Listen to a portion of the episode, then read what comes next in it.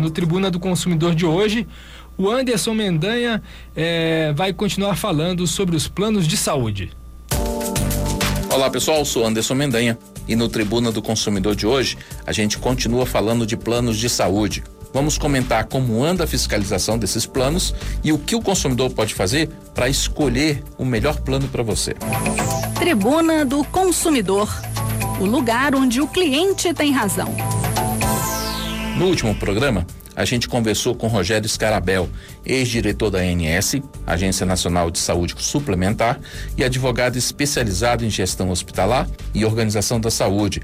Ele falou sobre os tipos de planos de saúde que temos no mercado e sobre os reajustes que estão pesando no bolso dos usuários. Hoje, a gente acompanha a segunda parte dessa conversa. Rogério Scarabel explica como anda a fiscalização dos planos de saúde e fala de como escolher um plano mais adequado às condições de cada um ou de cada família.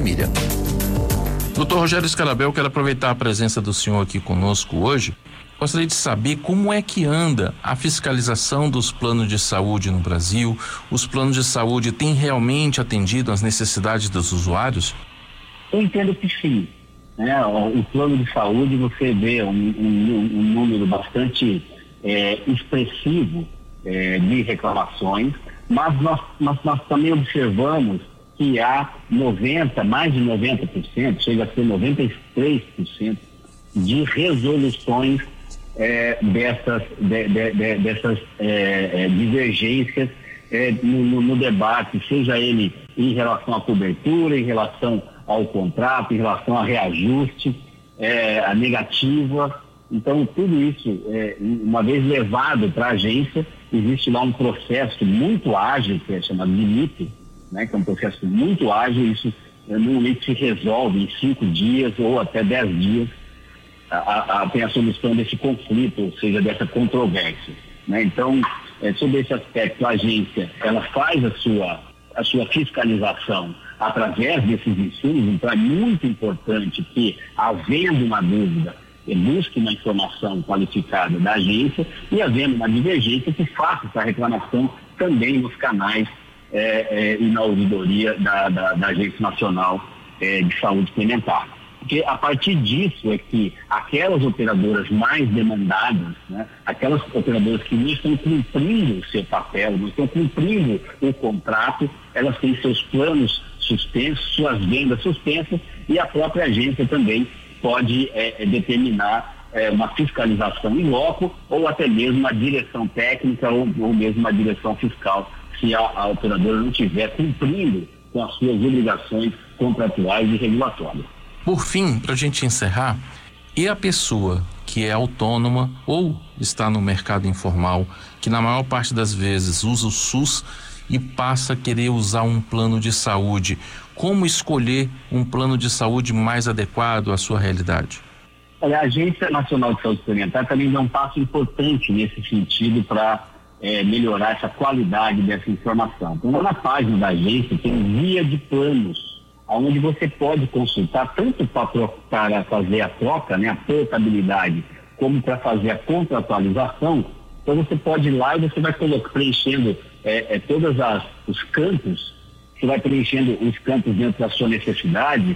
É um plano é, local, é um plano é, é, é, é com vários municípios, é um plano nacional você vai colocar assim, se é uma enfermaria, se é uma, é, uma é, um, leito, um leito individual, né? Um, um leito individual, você vai colocar é, hospitais que você que tem perto da sua residência e lá vai ter toda a, a questão de preços e também o comparativo de preços, de planos e, e, também faz um comparativo com várias operadoras e vários planos de saúde. Então a agência deu um passo muito importante na, nesse auxílio né, qualificado para se contratualizar né, um plano de saúde. E a gente continua falando desse tema, planos de saúde.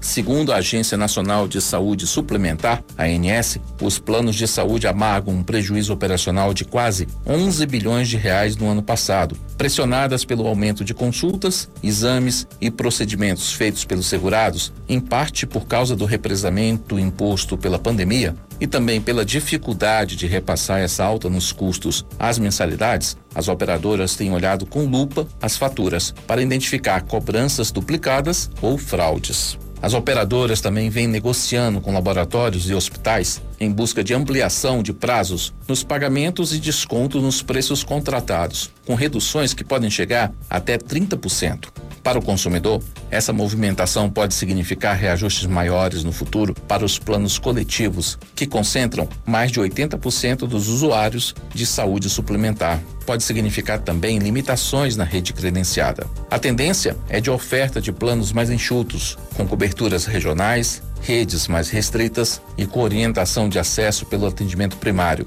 ou seja, uma estrutura na qual um clínico geral ou médico de família vai orientar o usuário sobre as necessidades de serviços especializados, assim como ocorre no SUS. O objetivo é reduzir desperdícios, facilitando a gestão da saúde do usuário para não pesar ainda mais nas mensalidades. Mas isso tem um custo. Isso, como consequência, deve trazer uma menor liberdade na escolha do atendimento. E esse aperto nas contas das operadoras pressiona o caixa de laboratórios e hospitais, principalmente os de pequeno e médio porte.